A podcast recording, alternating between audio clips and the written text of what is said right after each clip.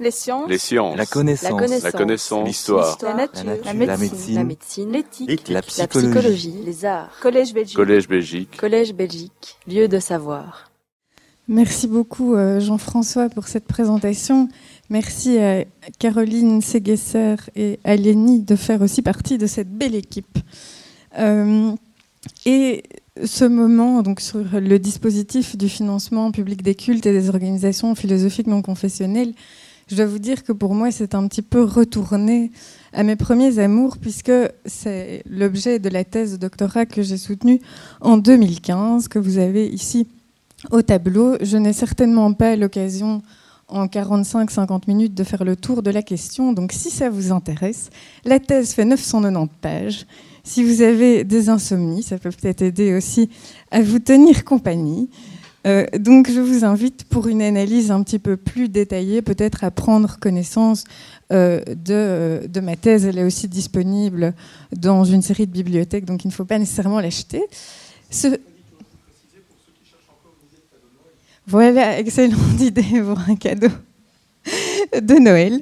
Mais donc, euh, la, petite parenthèse publicitaire est en fait, en tout cas, l'idée est bien ici de vous dire que ce n'est pas en 45-50 minutes que j'aurai le temps de faire le tour de la question. Donc, vraiment, je pense que au travers de ces nombreuses pages, qui m'avaient d'ailleurs valu de me disputer un peu avec l'éditeur qui la trouvait trop longue, mais finalement, ça a été accepté. Donc, si vous êtes intéressé par le sujet, je vous invite bien vivement donc euh, à en prendre connaissance, qui a été publié par Broilent en 2016.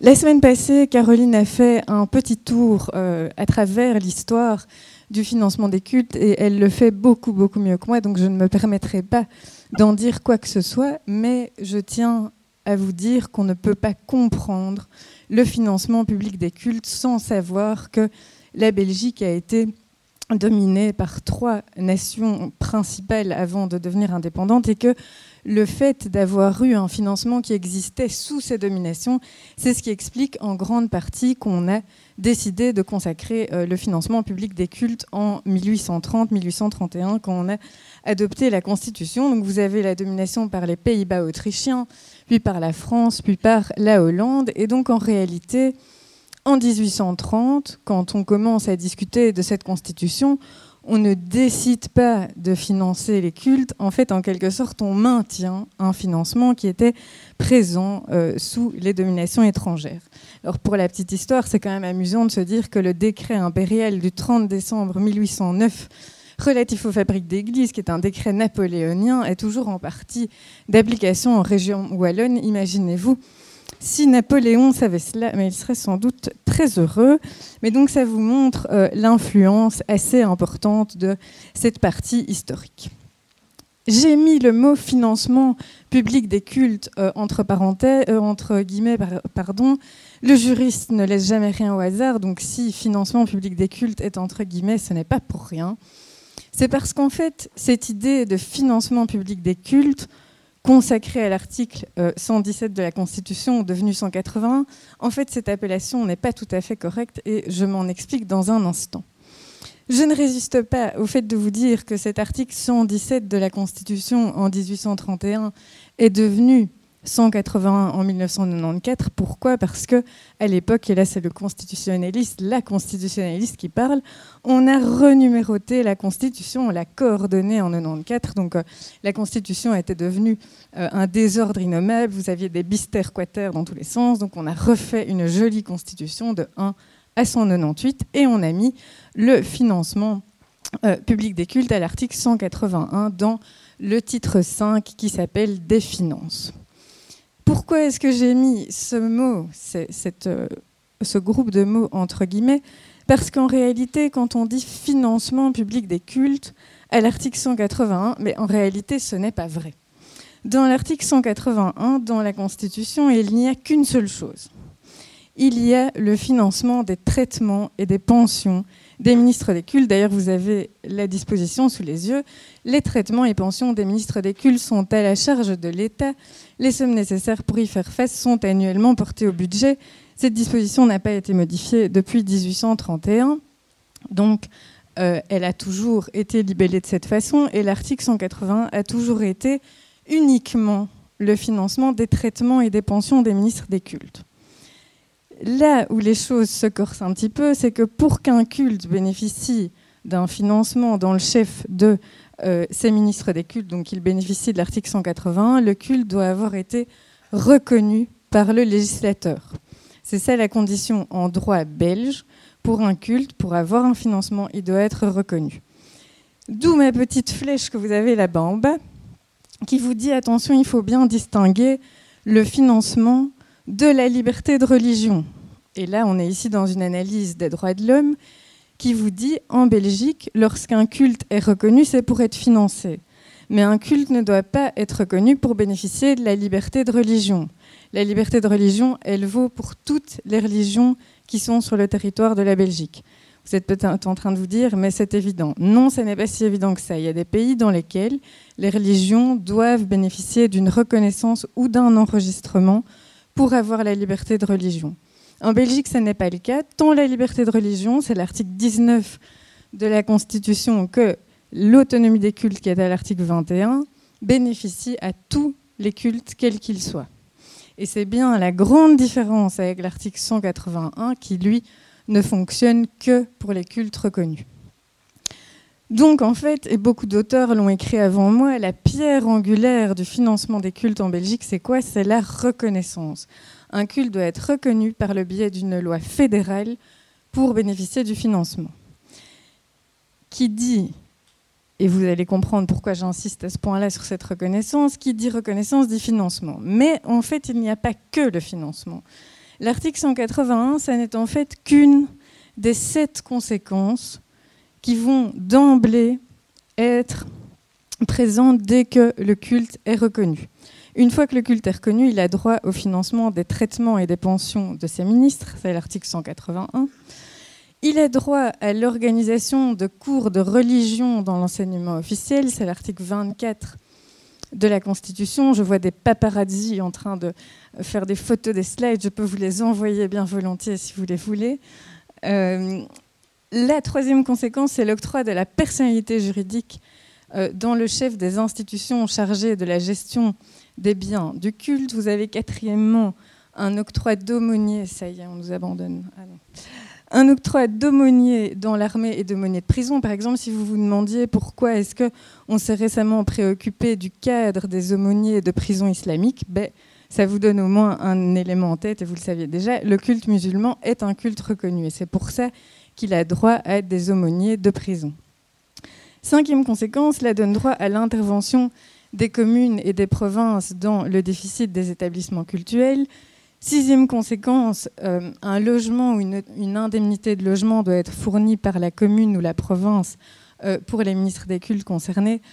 Alors pour euh, la petite anecdote comme ça, imaginez dans le chef des communes et des provinces, lorsqu'ils doivent loger le typique ministre du culte catholique, homme célibataire, il peut aller dans une petite maison, mais imaginez quand c'est un ministre du culte islamique et qu'il a sept enfants, il faut lui trouver euh, un logement, une indemnité de logement, ça a donné lieu à certaines difficultés pour certaines provinces et communes. Et en termes d'égalité et de non-discrimination, on peut se demander si cela ne soulève pas certaines questions. La dernière conséquence, c'est un temps d'antenne à la radio et à la télévision. Alors pour le moment, nous, on avait fait une étude pour voir euh, qui passait essentiellement à la radio et à la télévision. C'est essentiellement le culte catholique et la laïcité organisée qui, pour le moment, occupe ce temps d'antenne, mais les autres cultes pourraient demander à bénéficier euh, de davantage de temps d'antenne. Donc si vous vous demandiez pourquoi sur la première à 11h le dimanche, c'est la messe dominicale, mais c'est une des euh, conséquences de la reconnaissance des cultes. Vous voyez, tout est dans tout. Toutes ces petites précisions terminologiques est en fait, je vous propose de suivre le petit plan qui suit, donc de nous intéresser aux conditions de reconnaissance euh, des cultes, puisque je vous ai dit que c'était la pierre angulaire de tout cela. Donc, quels sont-ils et où peut-on les trouver? De dire un mot sur les cultes euh, reconnus, même si vous savez probablement de quel culte il s'agit. De nous intéresser brièvement à la situation particulière du culte musulman. Et je suis ici toujours dans une analyse juridique, donc je ne vais pas euh, passer dans des aspects plus sociologiques ou autres. Le quatrième point, euh, nous intéresser un instant aux organisations philosophiques non confessionnelles. Et enfin, euh, comme constitutionnaliste, je ne peux pas ne pas vous présenter le régime des cultes comme un exemple de mosaïque constitutionnelle. Alors, la première question, quelles sont les conditions ou les critères, appelons-les euh, de l'une ou l'autre manière, qui permettent à un culte d'être reconnu? Eh bien, figurez-vous que quand j'ai commencé ma thèse, j'ai été très triste parce que je me suis rendu compte que ces critères, ils étaient inscrits nulle part. Et vous savez, les juristes, ils aiment bien avoir un beau texte, un beau texte de constitution ou quoi, pour aller le triturer dans tous les sens et essayer de l'analyser. Et ici, malheureusement, ben, je n'ai rien eu euh, à me mettre sous la dent. Mais le ministre de la Justice a quand même formulé euh, ces critères dans une série de réponses à des questions parlementaires. Je les ai appelés critères issus de la pratique administrative, entre guillemets à nouveau, parce qu'il n'y a sans doute pas de moyens parfaits pour les, euh, pour les appeler. Ces critères, vous en avez peut-être déjà entendu parler, donc ils sont au nombre de cinq. Le premier critère, c'est donc regrouper un nombre relativement élevé d'adhérents, à savoir plusieurs dizaines de milliers. Le deuxième critère, c'est être structuré euh, en manière telle qu'on puisse euh, identifier un organe représentatif capable en fait d'avoir des rapports avec les autorités étatiques. Et on sent évidemment ici toute la facilité d'identifier un organe représentatif dans un culte très structuré comme le culte euh, catholique. Là où on est face au culte musulman, c'est un peu plus compliqué. Le troisième critère, être établi dans le pays depuis une assez longue période, c'est-à-dire plusieurs décennies. Qu'est-ce que plusieurs décennies Est-ce que c'est 30 ans ou est-ce que c'est 10 000 ans? Il n'y a, pas, la réponse, en tout cas dans les questions parlementaires, à la question.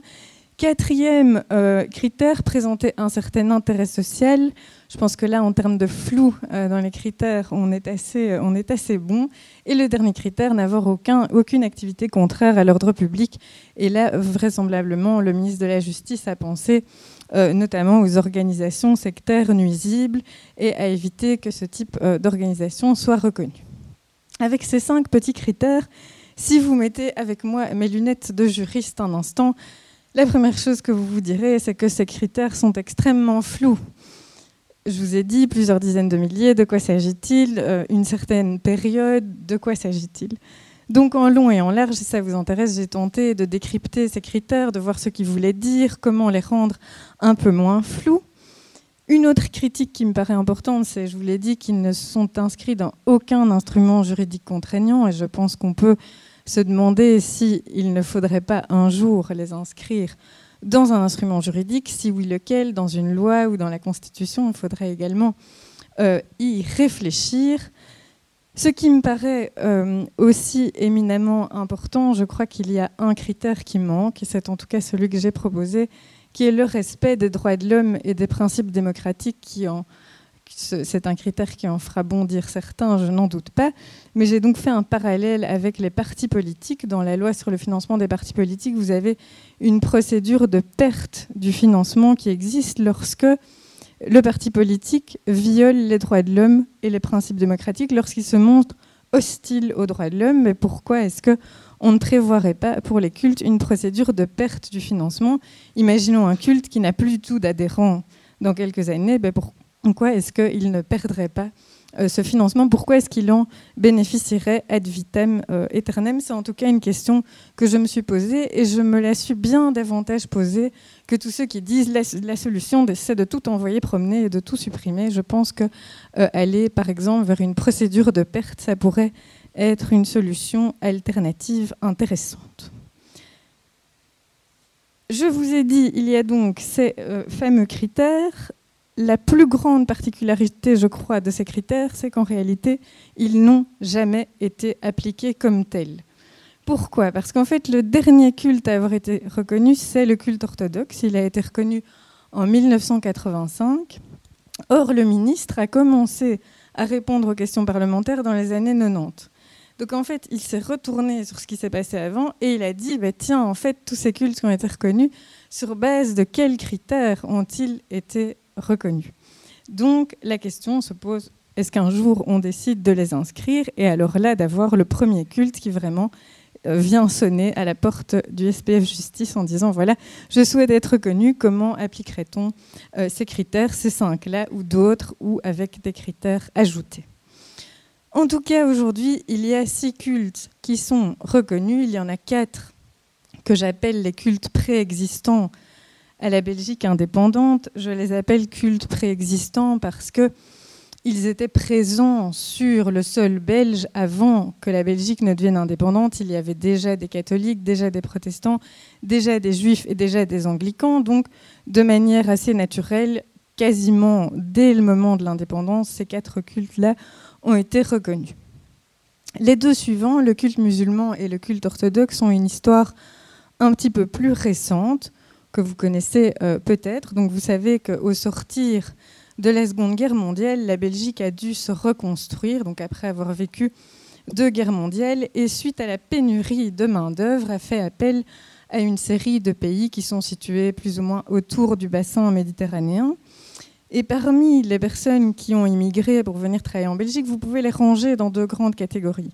Vous avez d'un côté les Espagnols, les Italiens et les Portugais. Grosso modo, je grossis un peu le trait, mais comme ça vous avez une idée. Eux d'un côté. De l'autre côté, les Grecs, les Turcs et les Marocains. Si vous les rangez comme cela, vous apercevez immédiatement d'une chose, c'est que les Espagnols, les Italiens et les Portugais, ils sont tous catholiques, donc c'est facile, ils arrivent, ils peuvent tout de suite bénéficier des offices et des services de tous les ministres du culte catholique qui depuis bien longtemps est financé et donc eux ils n'ont aucune difficulté. Par contre les Grecs, il faut savoir que l'orthodoxie c'est la religion d'État en Grèce, donc tous ces Grecs qui sont arrivés à 99,9% euh, d'entre eux, ben, c'était des personnes de confession orthodoxe et vous avez les Turcs et les musulmans, les, les Turcs et les Marocains qui eux sont musulmans et qui donc sont dans une situation d'absence de culte reconnu. Et c'est véritablement pour permettre à tous ces travailleurs immigrés de se sentir mieux intégrés en Belgique que le législateur va décider en 1974 puis en 1985 de reconnaître le culte musulman et le culte orthodoxe. Je pense que c'est un moment important de l'histoire de l'immigration qu'il faut euh, avoir à l'esprit. Ce culte musulman, il est, je vous ai dit, il est reconnu depuis 1974, mais en réalité, il n'a pas reçu tout de suite euh, ses premiers euros. Donc, sa date de reconnaissance, c'est 74, mais il faut attendre quasiment 30 ans pour que les premières communautés culturelles locales soient reconnues. Alors, quelle est la difficulté principale du culte musulman? En fait, le culte musulman, si vous le regardez, par rapport au culte catholique qui est bien structuré avec l'archevêque, l'évêque, etc., et le curé tout en bas si on fait euh, une hiérarchie. Le culte musulman, c'est un petit peu la pelote de laine. Vous avez un peu des imams et tout le monde est un peu là et on ne sait pas bien qui est au-dessus de qui. Donc pour identifier un organe qui va pouvoir interagir avec l'autorité étatique, c'est éminemment difficile. Donc, dans les années 70 et 80, on essaye de trouver un organe représentatif pour le culte musulman. Et alors, je vous passe les détails de tous les dédales qui se sont passés avec les exécutifs provisoires, les échecs, etc. Il y a de très longues pages sur le sujet dans ma thèse, euh, mais je ne vais pas passer euh, mon temps là-dessus. Je pense que c'est vraiment davantage une analyse sociologique que vraiment une analyse juridique. Là où le droit s'en empare davantage, c'est au sortir des élections du 18 mai 2003, lorsque le gouvernement est mis en place, en fait, il met vraiment dans son accord de gouvernement qu'il est nécessaire d'identifier un exécutif des musulmans de Belgique et donc un organisme, un organe représentatif pour le culte musulman. Que va faire alors le législateur? Ben, Sous l'impulsion du ministre de la Justice, qui au départ avait rédigé un avant-projet d'arrêté qui va devenir un avant-projet de loi, va être mise en place une commission ad hoc. Alors cette commission ad hoc, elle sert à quoi? Et vous le voyez au tableau, elle vise à garantir le bon déroulement des élections destinées au renouvellement intégral de l'Assemblée générale des musulmans de Belgique. Donc vous voyez l'idée. Il s'agit d'élire une assemblée générale qui va elle-même élire l'exécutif des musulmans de Belgique. Et pour être sûr que ces élections se passent bien, le législateur va choisir les membres d'une commission ad hoc, si vous voulez, qui va faire le gendarme pour voir que, tout se passe bien. Dans cette commission ad hoc, vous avez deux magistrats honoraires, deux membres de la communauté musulmane choisis par le ministre de la Justice et évidemment un expert en matière de législation électorale. Cette commission ad hoc va donc regarder que euh, ces élections se passent correctement afin que l'Assemblée, une fois élue, puisse élire les membres de l'exécutif des musulmans euh, de Belgique. Évidemment, cette loi en fait bondir certains et donc elle est euh, attaquée à la Cour constitutionnelle et vous devinez évidemment ce qui est reproché à cette loi, c'est de violer la liberté de religion et l'autonomie des cultes en disant mais en fait le législateur il met ses deux mains dans les affaires du culte musulman et il y a donc violation des articles 19 et 21 de la Constitution. La Cour constitutionnelle va donner tort à tous ces requérants.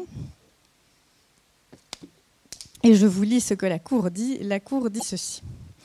En se bornant à créer une commission permettant la mise en œuvre concrète de l'article 180, donc permettant concrètement au culte musulman d'être financé, le législateur se garde de toute appréciation de la légitimité des croyances. Il n'intervient pas directement dans la désignation de l'instance représentative du culte reconnu.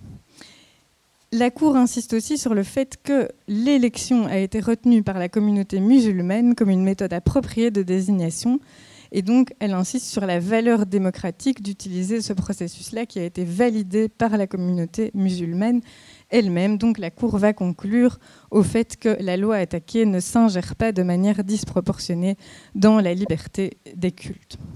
Cet arrêt a été évidemment très très commenté par euh, la doctrine, dont je, vous fais bien grâce de ces commentaires, mais comme ça, vous avez en tête l'idée, à ce moment-là, le législateur euh, a agi. Donc, le culte musulman, très concrètement, il a été reconnu, je vous l'ai dit, en 1974. À partir de 1999, il a reçu un financement pour se structurer.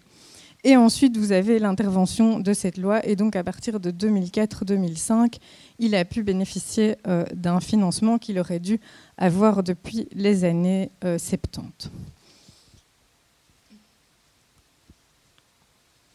La Belgique est originelle à plus d'un titre, et ce n'est pas à vous que je vais l'apprendre.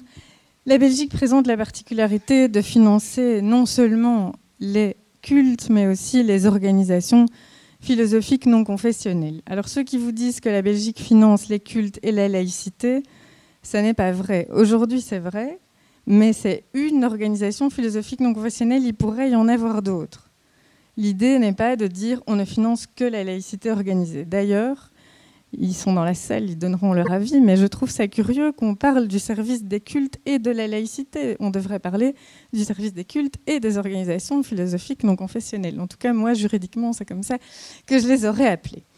Mais la laïcité organisée a joué un grand rôle dans l'ouverture à révision de l'article 181, dans lequel vous avez désormais un second paragraphe depuis 1993. Euh, Alors je vous passe les grands détails, mais dans les très grandes lignes, vous savez que le pacte scolaire met fin à la guerre scolaire qui a été euh, durant de nombreuses années présente en Belgique, et ça va être un premier moment du fait de consacrer l'obligation d'un cours de religion ou d'un cours de morale non confessionnelle, on sent déjà ce souci d'égalité qui va apparaître entre les deux.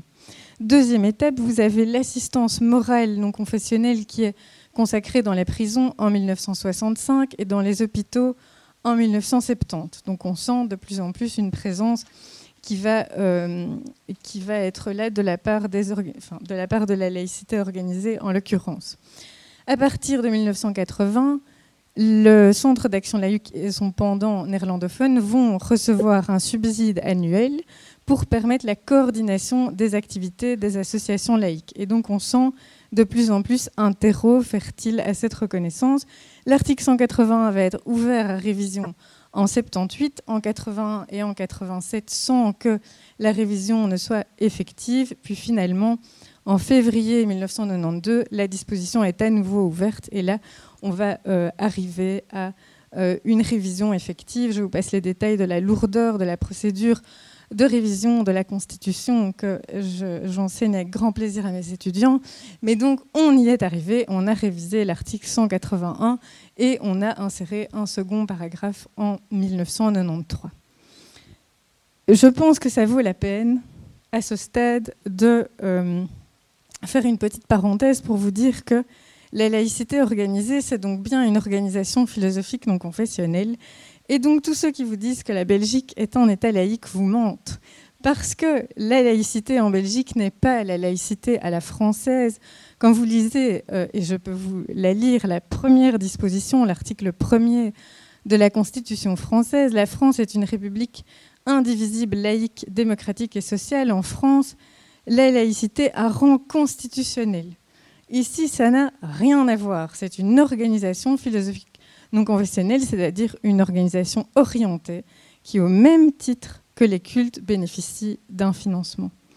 Si on veut un jour insérer le principe de laïcité dans la Constitution, pourquoi? Je veux dire, posons les bonnes questions. Si on a envie de supprimer le financement, parlons du financement, mais la Belgique est un État bien davantage pluraliste où moi j'aime bien le mot neutralité bienveillante qui je trouve rend bien compte du processus dans lequel on est, c'est-à-dire où on finance certaines religions, où on finance certaines organisations philosophiques euh, non confessionnelles.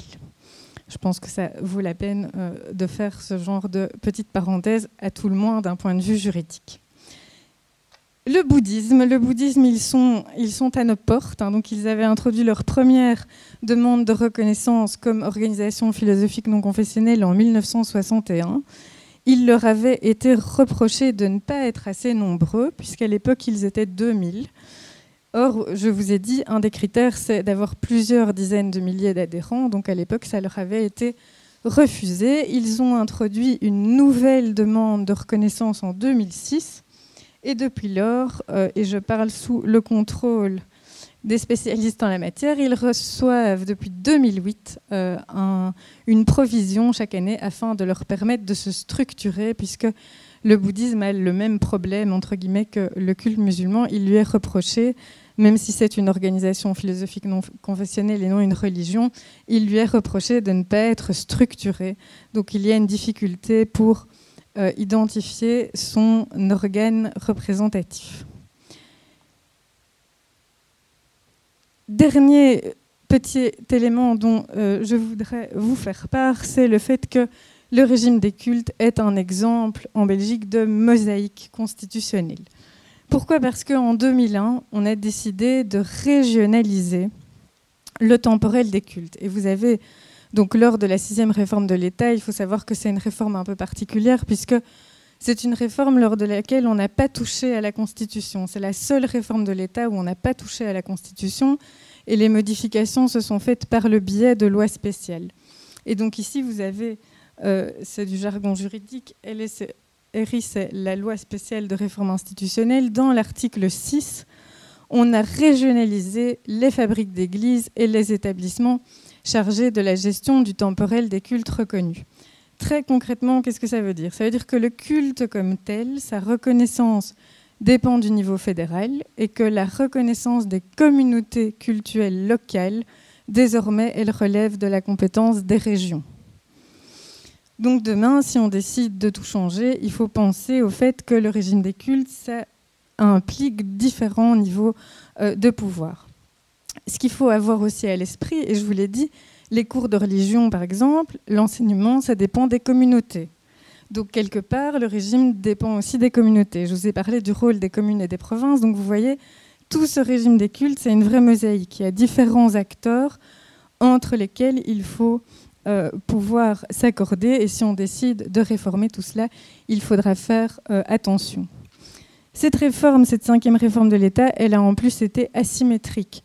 Pourquoi? Parce qu'on a régionalisé le temporel des cultes, mais on n'a rien régionalisé en matière d'organisation philosophique non confessionnelle. Donc l'entièreté de la matière continue de relever du fédéral pour les organisations philosophiques non confessionnelles.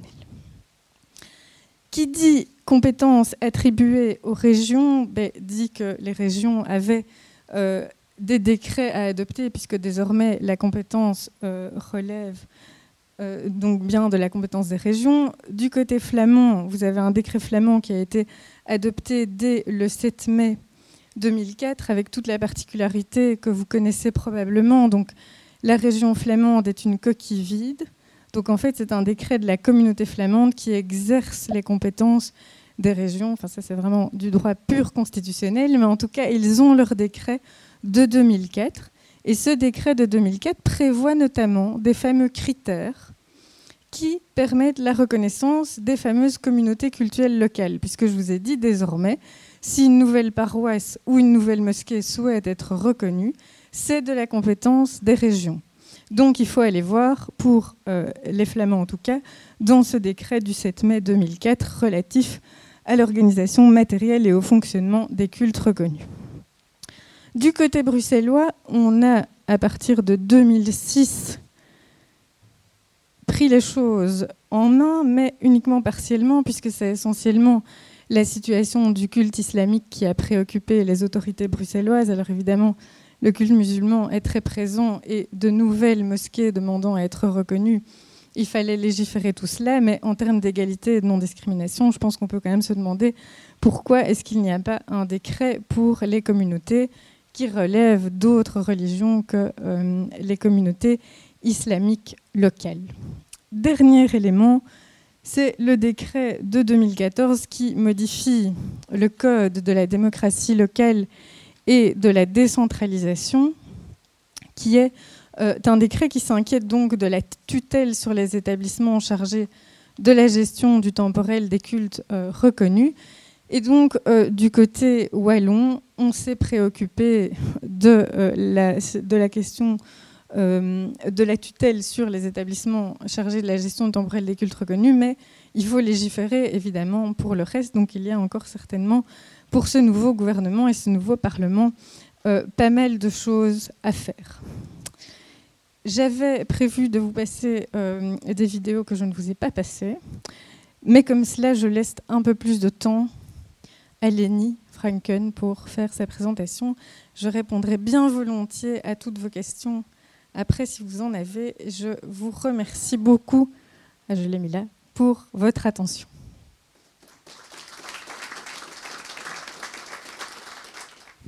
Euh, bonsoir tout le monde. Euh, un grand merci à Jean-François pour organiser cette petite conférence. Un grand merci aussi à l'Académie pour faciliter tout ça. Un grand merci à mes collègues pour leur présentation très intéressante et un grand merci à vous pour être ici. D'abord, euh, je dois m'excuser parce que je ne vais pas continuer en français. Je pense que ça sera mieux, pas seulement pour moi, mais aussi pour vous. Mais, um, so, I will continue in English. But um, as a Belgian citizen, I made uh, a typical Belgian compromise with myself, and I will make this compromise also with you. I will not continue in Flemish, unfortunately for me. But I will continue in English and use a French PowerPoint, so I hope that this compromise um, fits well for you. Good. Financing religions and non confessional organizations, why and how? Um, we had uh, very interesting um, contributions. Uh, historical perspective, sociological perspective, and a legal perspective. And I will now focus on this issue from a more uh, political, philosophical perspective. So, not only my language use today is a typical Belgian compromise, but also um, the Belgian regime of financing religion and the separation of church and state is, in fact, a typical compromise. Uh, as um, Jean-Pierre Delville uh, has said, it's a typical compromis à la Belge, ni régime de séparation absolue, ni d'union. So we have, of course, separation of church and state, but there is also very close um, cooperation between uh, church and state. For instance, uh, the um, financing of recognized religions. Then there is also um, organization and um, state support, financial support for uh, religious classes and non confessional ethics in state schools and also in the uh, private uh, schools, the free schools. Um, then organizing and um, substantially supporting these uh, faith-based schools is also, of course, uh, an example of this cooperation between church and state. I will briefly focus on um, uh, this, and today I will only um, focus on the first one, of course, the, the direct state support, financial support for recognized religions. I will say something about uh, what, in my view, are uh, advantages and disadvantages of the system. and I will also um, try to find out which legitimation we can give for uh, this kind of system we have today. Finally, I will say something about the future. Uh, Jean-François asked a question last week, should we go for an adaptation or the system or for a revolution? Those people who know me a bit uh, will know that I will go for the latter, and I think that it's, it's time to go for a substantial reformation of this um, uh, system. But later about that. Uh, I will say later uh, uh, more about that. Good. Our constitution, I will not focus uh, any longer on that. You all know that state support um, for religions, at least the um, uh, salaries and the pensions of, of the um, ministers of the cults and of the non-confessional, um, uh, the, the, representatives of the non-confessional uh, organization are financed um, by the state. We have today seven recognized worldviews, six religious worldviews, among them four Christian worldviews, and uh, Judaism and Islam. And then there is the non confessional uh, Association of Humanists. There are also, as mentioned previously, um, several new um, requests. Uh, Buddhism was already mentioned. Last week, Jean Francois also said something about uh, Hinduism. And as far as I remember, uh, in 2007 there was um, also a request from the Syrian Orthodox um, Church uh, for recognition, but I don't, I cannot find what happened with that uh, request. But that was also a request for recognition. You know already the criteria, so I will not focus uh, any longer on these. But maybe this is also of interest um, for you. A few uh, years ago, um, the Antwerp Dance Festival Laundry Day asked for recognition as a religion. Um, in that year, I think it was 2012, um, the, the, central theme of this dance festival was religion, as you can also uh, see in the picture. And according to the organizers of this um, dance festival, the criteria for recognition, as we have seen them, are in fact fulfilled by this dance festival. For instance, um, many people gather together on this festival. The organization of this uh, festival is very well structured, and there is a very close cooperation with the state uh, in order to organize this festival. Um, the festival also exists for, for several years. Um, according to the organizers, of course, it has a social uh, utility. It's, it's, it's uh, people gather together and have uh, fun together without, um, without countering the, the, the, the, social order. Now, I guess that most of you will say, now, this dance festival is not a religion and should not be recognized. And in fact, the organizers of the festival also didn't really want to get recognition, but it was more an, an, an understatement. They just wanted to, to show that maybe it's a bit a strange uh, system, and maybe we should indeed uh, think about uh, this whole system of uh, recognition and its criterion. And um, there is indeed, I think, um, or there can be a certain problem, at least in conceptual terms, with um, recognizing religion, because what actually is a religion and also very important, who is going to decide what counts as a religion and what will not count as a religion? Is it a state? And is it possible as a state to decide this is a religion and this is not a religion without infringing on the separation between church and state? That is a very um, difficult question. And some legal uh, scholars and also uh, several political philosophers um, think that even the, the yeah, that the concept of religion is, is in fact very problematic uh, at the legal level, and that maybe even um, the idea of religious freedom as a separate legal category is a very difficult, if not impossible, concept because, again, who is going to decide when something counts as a religion and when it is not?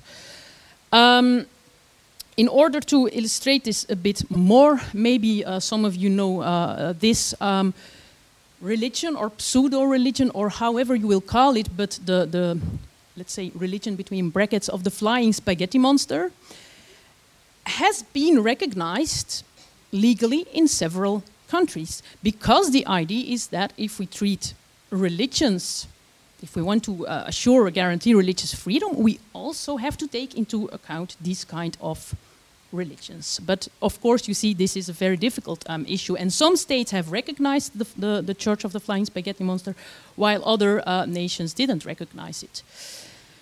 Um, the concept of religion can also be abused, as these uh, examples um, show. The first, uh, on the left side, is the, uh, the Universal um, Smokers Church. So um, it was in fact just a, a cafe, a pub uh, in the neighborhood of Ghent. And the owner of the pub didn't want to um, forbid smoking in, in, in the pub, so he, he wanted to uh, disobey the law. Um, and so he decided, well, maybe if I can continue my pub as a, as a church, a smoker church, then it's less easy for the, for the state to intervene, and I have the, the legal category of religious freedom that will protect me, and it's my freedom of religion and, and, freedom of organization also to have this kind of smoker church and to allow smoking in my uh, pub. Now, the um, lawyer in Belgium decided uh, that this was um, abuse actually of, of the, the category of religion, but at least it shows that it is not easy to, to, to decide what can count as religion and what cannot. Similar um, case um, from 1968 uh, uh, is the uh, Sisters of Saint Walburga. In fact, this is just a picture of the Walletjes in Amsterdam. And this was a sex club. This sex club uh, wanted to get um, tax uh, benefits as religious communities in the Netherlands could also have. And so they decided, well, maybe we should just register as a religion and then we can get these benefits. So you see also here that, yeah, it's, it can be abused, the concept of religion. And again, here I think it's clear that we would say this is not a religion, but there are also cases where it is not so clear whether something is a religion or a philosophical organization or not. And again, who is going to decide about this? So, again, uh, back again to the Belgian system. Um, advantages of the system, already said, is that the system is very open and inclusive. My colleagues, all, um, all my colleagues uh, mentioned that, and I think it's in, indeed an advantage of the system that it's an open uh, system with several new cults recognized um, over the past um, decades, new um, requirements taken into consideration. It's good. It can even be better, um, or at least uh, Jean-Francois mentioned last uh, week, did the system already reach its limits? Maybe, but if we look abroad, for instance, to uh, Finland and uh, Austria, one could say no. We can even recognize more um, religions. Uh, for instance, in Finland, um, there are at today 13 religious uh, recognized, and they all offer um, religious education in the state schools as well, so it is um, possible there. And in Austria, there are 23 um, religions recognized by the state. So these systems are, of course, also very open. Um, another positive aspect is the, the positive freedom of religion. Um, one of the um, reasons behind a system of state support for religions is that if we support religions and non confessional worldviews in an active way, the freedom of religion will really be guaranteed. And if we only have just one um, legal clause saying there is freedom of religion, it is possible that this freedom isn't always realized in practice. Um, for instance, when you have more yeah, poorer religious communities, they want to practice their religions, uh, religion. They want, for instance, to build mosques or uh, synagogues, and they want, of course, that um, a rabbi or imam can preach. But uh, some people argue that this practicing of religion is only possible if there is financial support, especially for um, poorer um, religious communities. So it takes into uh, consideration the freedom of religion in a very positive way, not only in theory but also in practice. So far, the advantages of the system, in my view. There are, unfortunately, also several disadvantages. Already mentioned by Stephanie is that the criteria for recognition are not uh, transparent. Um, also mentioned is that it is very difficult to have um, uh, one representative organ. This, this criterion is in fact based on the structure of the Roman Catholic Church, but it is very difficult, if, if not important, to transmit or translate this criterion to other um, religions. And for instance, the Muslim community had difficulties with this criterion, but also the Protestant evangelical community is also very um, diversified, and also for this community it was difficult to establish one um, uh, representative organ. This brings me to a third um, problem with the system, and that is that the internal diversity of religions is not taken or not always taken into consideration. Um, with regard to Christianity, the state divides four different Christian uh, religions. But with regard to other um, religions, for instance, Islam, there is just one Islam recognized by the church, uh, by the state, even though Islam is, of course, very, very diversified. Similarly, Judaism is just one religion that is recognized, but the, uh, the um, Jewish community in Belgium is also very um, diversified.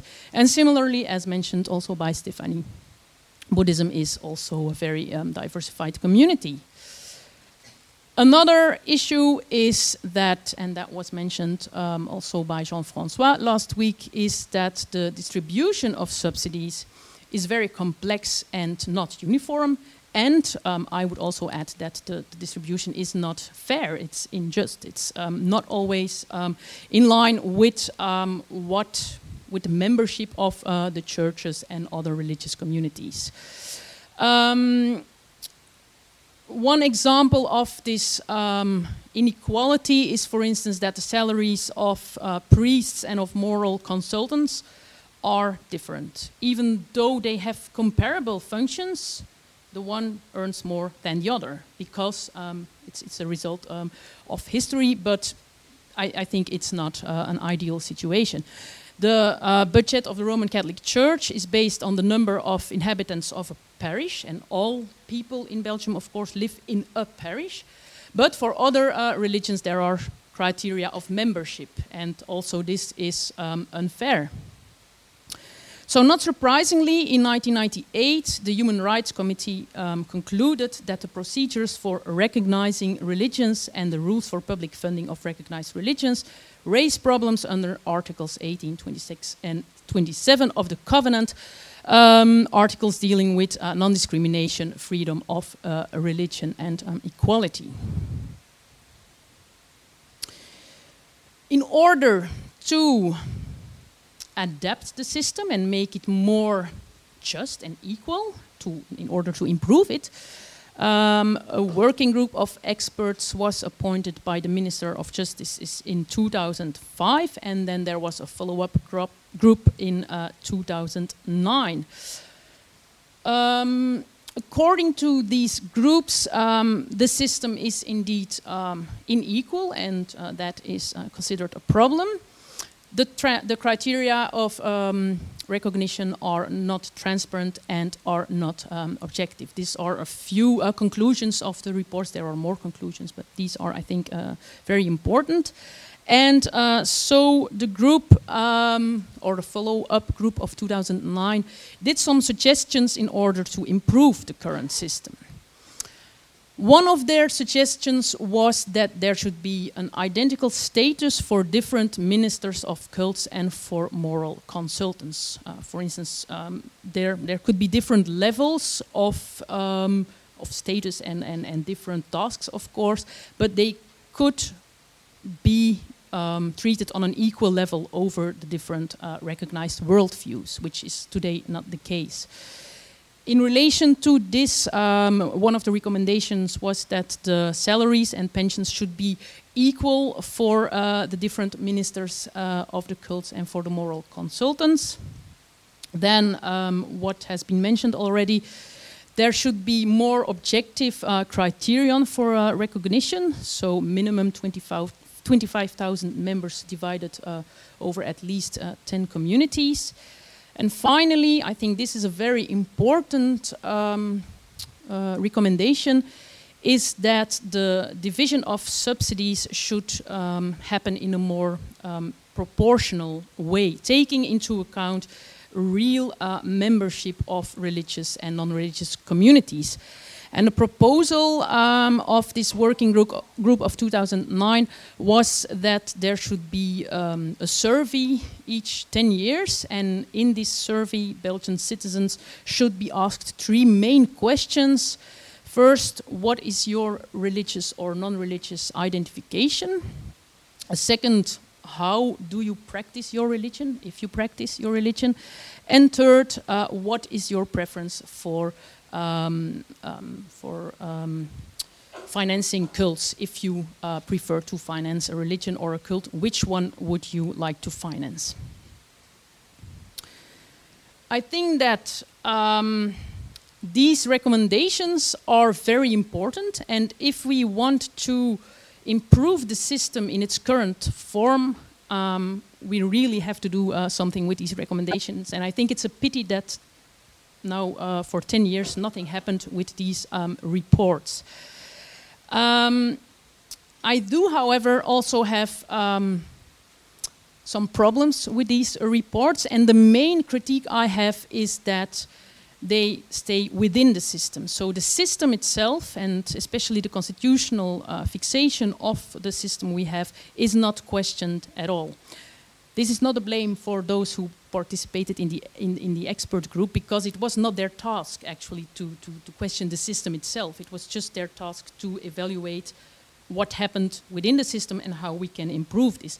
But I think it would be better to evaluate the system itself and to ask ourselves why should we continue the system as we have it today? Why should we continue with the financing of religious, uh, recognized religions and non-confessional um, uh, organization? I also think that it's um, a problem that this um, constitutional fixation uh, has not been questioned. And um, another thing that strikes me is that within these um, expert reports, religion is um, seen as a common good, a bien commun. Um, and I think that maybe religion was a common good until the 1960s. It was at least a common good uh, when the constitution uh, was written. But today, the um, society has changed substantially and sociologically. There are uh, important changes with regard to uh, religious identification. So I'm not um, sure uh, whether religion can or should still be seen as a common good, uh, which is a, a, good that benefits all of us. So what I will do um, is, um, in fact, go to um, two very important questions, I um, think. First, which valuable arguments can we give today for state support for religions and for non-confessional worldviews? And is it, from a political, philosophical perspective, um, is it correct? Is it, um, um, is it allowed? Is it good to sustain the system? Or should we uh, modify it? Or should we um, abolish the system? Before I answer these questions, or I try to answer these questions. A few words about this um, changed sociological landscape. So since the 1960s, um, we can generally say that Belgium is characterized by depolarization, secularization, and um, increasing religious diversity. So sociologically, Belgium is not the same today as it was uh, many decades ago. And um, I made here a comparison between the, um, um, the percentage of subsidies given to the uh, recognized religions and, and, worldviews today, on the one hand, the right um, side, and left the um, um, self-identification identification of uh, Flemish citizens um, in 2016, so the religious self-identification. And you can see that there is a huge uh, difference between uh, the left and the uh, right. For instance, um, almost 36% of Flemish citizens identify as Roman Catholic, while the Roman Catholic Church gets 72% of the subsidies, which is, of course, uh, not a correct balance. Um, similarly, uh, Protestants uh, 0.6, while um, there is a number of su subsidies of 4.1. And you can see that it's actually the case for all the um, recognized religions that the self identification is lower for a particular religion than the state subsidies these religions get. There is one um, exemption, and that is the um, non confessional humanist organization. 58% um, of the Flemish citizens identify as not religious or not belonging to any religious community, which is a huge number, but only 10,000, um, oh, it says it's 10,000. Uh, there are currently only 10,000 um, uh, people in Flanders uh, which are member of the HVV, the, the humanist um, organization. And you see on the other side that the humanist organization gets a quite uh, large amount of the, of the budget. That is also not in accordance with the number of people identifying with this um, community. Oh. So, not very surprisingly, um, most Belgian citizens are not really in favor of the system of state support for religions we have today. In 2013, um, there, um, or 2012, there has been a survey on this issue, and um, according to this survey, only 13% of the Belgian population is in, is in favor of a status quo. So they say nothing has to change; it's okay as it is. 20% is um, indifferent, and then 15% um, pleads for a more, um, a more proportional system uh, compared to the Italian system of Otto per mille. So in this system, all citizens um, pay, pay taxes uh, for a community they, they choose. There's, there are recognized communities on the list, and you can choose uh, which community you uh, support, but you have to support anyway. The German system was um, considered a good alternative by 26% of the population. Different from the Italian system, this German system is in fact a system where uh, citizens pay a surplus of taxes. Um, um, so um, you only pay if you want to uh, belong to or support a particular um, religion. And then finally, 26% um, in this uh, survey was not in favor of state support for religions.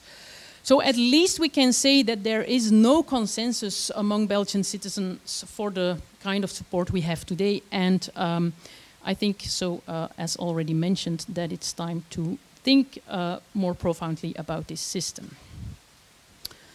And I think that um, one of the problems with our system is that um, it divides, in fact, people into boxes. We have seven boxes, six religious boxes, and one non confessional box.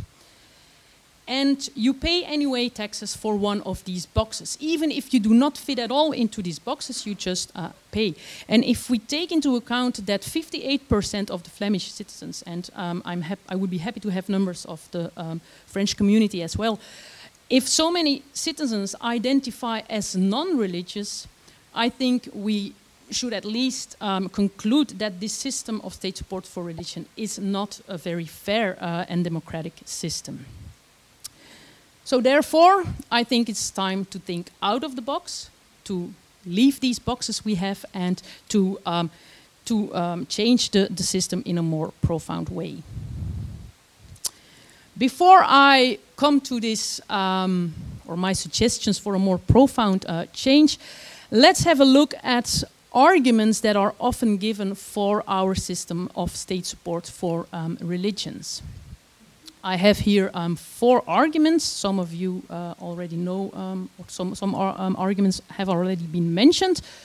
First, the argument of compensation, mentioned, uh, for instance, by uh, Caroline last week. So, um, during the the French uh, Revolution, of course, the, the Catholic Church uh, suffered. Many goods of the church were uh, confiscated, and um, the concordat with Napoleon was, in fact, a means to uh, compensate for this um, bad luck for the church. Now, um, in the Netherlands, there has been a similar um, historically grown system of compensation for um, these confiscated goods. But in 1983, the Dutch government decided that, in fact, this kind of compensation was no longer required. And we can indeed ask the question today didn't we already pay enough uh, to compensate for all what happened to the Catholic Church? Shouldn't we uh, just stop this kind of compensation? Um, and by the way, um, in the Netherlands, there is not a problem at all with regard to religious freedom. So, so cults are not directly or no longer directly supported by the state, but this does not mean that people would not have religious freedom, um, of course. Another um, another reflection by this argument of compensation is, of course, that this is in fact only an argument for the Catholic Church, for support for the Catholic Church, but not for um, other recognized uh, religions today. Second argument that is often heard, and that was also um, taken into consideration by the expert reports, is that religion has a social utility. Um, it can bring people together. Um, there can be a kind of um, moral responsibility. Um, there are very important and useful um, initiatives with regard to charity, for instance, uh, helping asylum seekers, um, helping the poor, and so on and so forth. So, religion clearly has a social importance and social uh, utility. I would say, yes, this is true, but all these things are not exclusively for religions. There are also many non-religious organizations which contribute to the um, social benefit, which contribute to aiding the poor, and um, so on and so forth. Besides, we should also not forget that religion also has its rather negative side. Um, it can lead to intolerance, radicalization, fundamentalism, uh, exclusion or discrimination of um, homosexuals, and so on and so forth.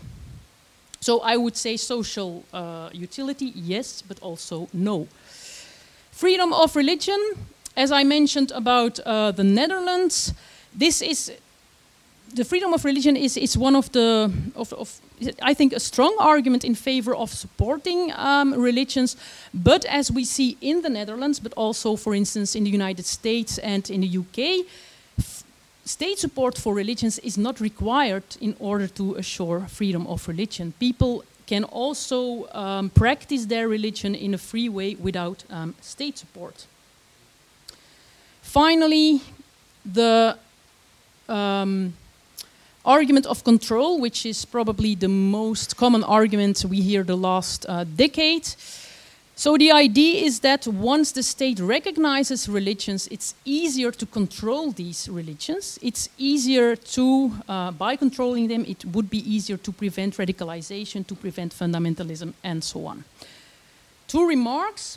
First is the fact that control doesn't always guarantee that there will be no fundamentalism. An example in September 2019, there was an imam in Leuven preaching in a mosque and teaching in a state school.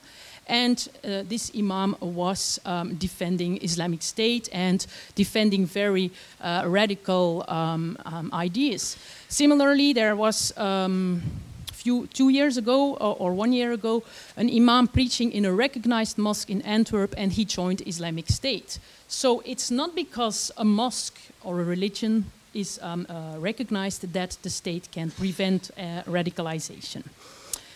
On the other hand, um, there are also in a system of um, recognized uh, religions and, and, state support for these religions, there are also those religious groups who um, um consciously decide not to get support and uh, who consciously decide to be not a part of this um, uh, of these recognized religions. So even if the state has a system of recognized religions, there will always be groups who choose not to be recognized because they don't want to get any kind of control.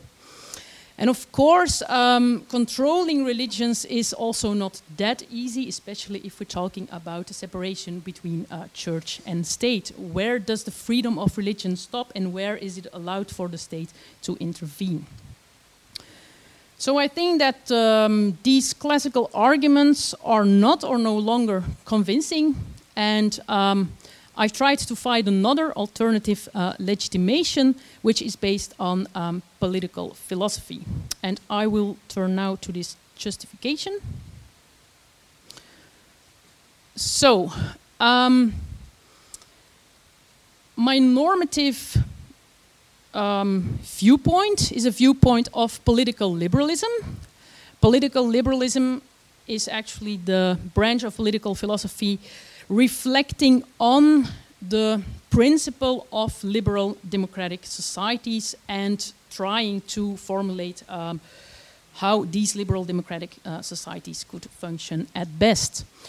One of the um, core, if not to say the core uh, normative uh, principle of political liberalism, is that human beings are individual, uh, um, are, are, autonomous individuals who should be able, as Will Kymlicka says, to lead their life from the inside and to question, to question those beliefs about what gives value to life. So all citizens in liberal democracies should be able to live, to live a life according to the values they endorse, and they should, of course, also be able to question these values uh, and to change their opinions and uh, beliefs. And in order to ensure this for all citizens, the state um, should uh, guarantee liberty and equality, often by means of a system of solidarity. One of the consequences of this um, autonomy principle is, of course, that, as Rawls said, that the state is not to do anything intended to favor or promote any particular comprehensive doctrine rather than another or to give greater assistance to those who pursue it. So, different individuals have different opinions uh, about what is valuable and what is not, have different opinions about um, what what's important in their lives, and so on and so forth. And it's not up to the state to decide for these uh, citizens that this or that is important uh, for them. So this means also that political decisions should always be based on what is called in uh, political literature a neutral basis. And in order to make this a bit more clear, I think an example um, would be good. I have here the example of uh, speed limits. In fact, within a liberal democracy, a law limiting speed uh, on, on the road should always be um, formulated in neutral um, uh, terms or should be um, um there should always be uh, neutral terms um, in, in favor of this, this uh, law. So we should not have speed limits because God says you have to drive slowly. No, there are speed limits because of reasons of security. And reasons of security are, in fact, reasons that all rational and reasonable citizens can endorse. So, if we just reflect a bit and if we also take into consideration the autonomy and the life of our co citizens, there are good neutral reasons for speed limits. And this, in fact, counts for all policy decisions made in liberal democratic states. Of course, this neutrality implies that there is a separation of church and state. Very important also is that the constitution in these liberal democratic states uh, protects our liberty and our equality, and this, uh, once again, often by means of a system, a solidar system um, among citizens.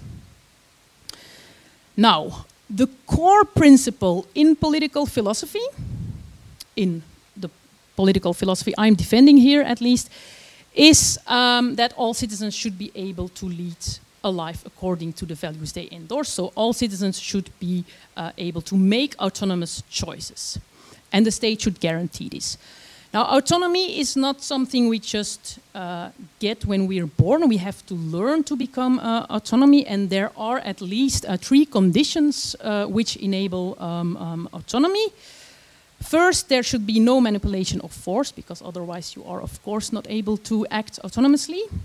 Second, we need general, liberal, autonomy facilitating education, which prepares citizens for life in the liberal democratic society. And finally, there should be uh, a sufficient range of valuable options to choose from. And Joseph Raz makes this clear in uh, an example with a fruit bowl. He says, well, if um, I have, if these two first conditions are fulfilled, and there is a fruit bowl before me filled with all identical looking uh, and tasting cherishes, then there is no real choice because I can only choose between a cherish, a cherish, a cherish, and a cherish. But if the fruit bowl is more diversified and it contains bananas and apples and pears and um, oranges, then there is true choice because then there are sufficient valuable options to choose from.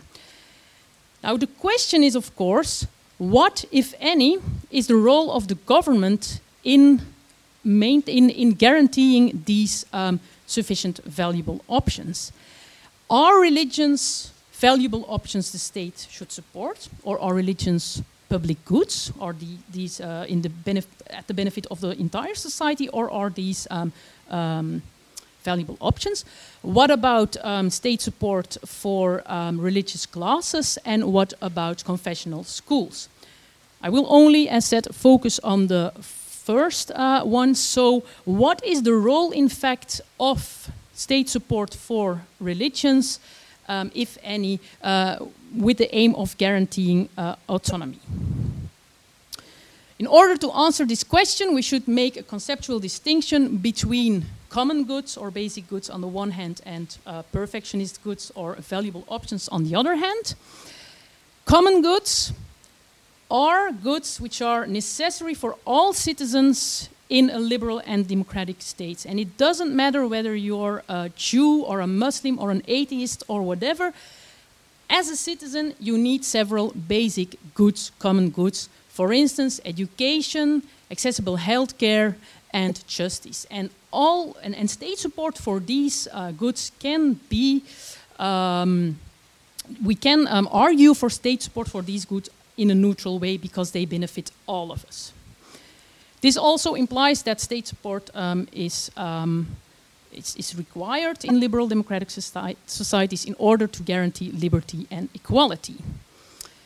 These goods are different from what um, is called perfectionist goods or what we can call valuable options.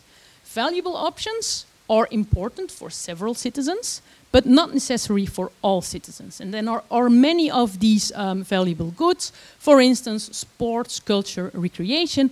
And I think that we can say today, in, in, in the sociological situ situation we have today, that also religion is a perfectionist good and not a common good or a basic good. Now, does this mean that state support for religion would not be allowed any longer? I would say no, but State support for religion is not required by justice, but it is only permitted by justice. We can support religions, but we do not have to do this. And if we do it, we do not have to uh, fix this in the constitution. Then the question is if we can do it, why should we actually do this? And then I come back to my uh, argument of autonomy and my fruit bowl we can, as a state, support religion as one of the many valuable options in order to guarantee what Ben Colburn calls equal access to autonomy. So, in order to guarantee that different citizens can act autonomously and can choose autonomously, we can um, decide as a state to support religions as a valuable option just as the state also can choose to, to support sports and arts, uh, culture, and other valuable options. Um, one of the implications is that um, support is in fact only um, justified in order if, if, if, if there is not uh, a sufficient range of these valuable options, and if a system or if, if, if the freedom of religion can be guaranteed without state support, if different groups in the community, not only the richer groups, but also the poorer groups, if they all have access to the religion they adhere to, and if they are able to practice this religion without state, support, I see no good reason to finance uh, these religions any longer. Very important also in a liberal democratic society is that citizens should decide a posteriori what is valuable. And this, this is what uh, we call democratic perfectionism or social perfectionism.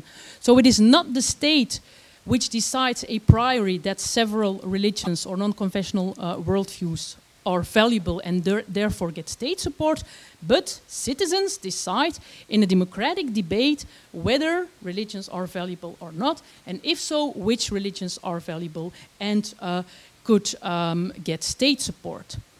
Um, today, there is in Flanders a huge debate going on about state support um, for culture, for instance.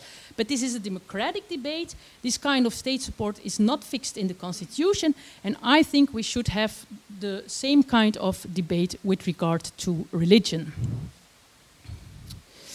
So, what about the future? I guess you already know what I will say about the future. In a nutshell, um, I think it's time to consider religions as perfectionist goods and not uh, any longer as public goods. I think we can also plea for um, state support for religions, but not as something that is, that is necessary, but as something that is permitted. Why? In order to guarantee equal access to valuable options, could we opt for a system of state support? This implies that there should be a democratic debate about uh, what to support and how to support. And once religions or several religions um, get state support, of course, subsidies should be divided in an equal and proportional way, also in order to assure citizens' autonomy. And in this regard, the systems of Italy and Germany could be inspiring, although I do not like their uh, constitutional fixation. And also, the recommendations uh, of the reports I mentioned are also um, inspiring. So, to conclude, um, religious support or state support for religions should not be part of the constitution, at least from uh, my political philosophical view. Um, this implies at least an adaptation of Article uh, 181 and Article 24, maybe even an elimination of these articles.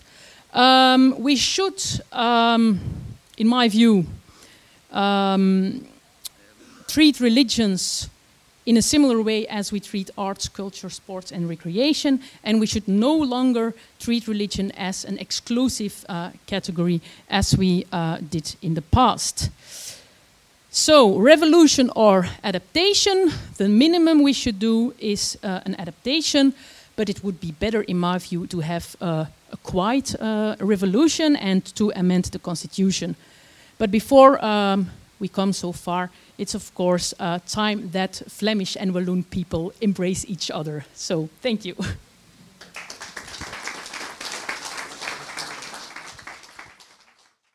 Les sciences. Les sciences. La connaissance. La connaissance. L'histoire. La, nature. La, nature. la médecine. La médecine. L'éthique. La psychologie. psychologie. Les arts. Collège Belgique. Collège Belgique. Collège Belgique. Lieu de savoir.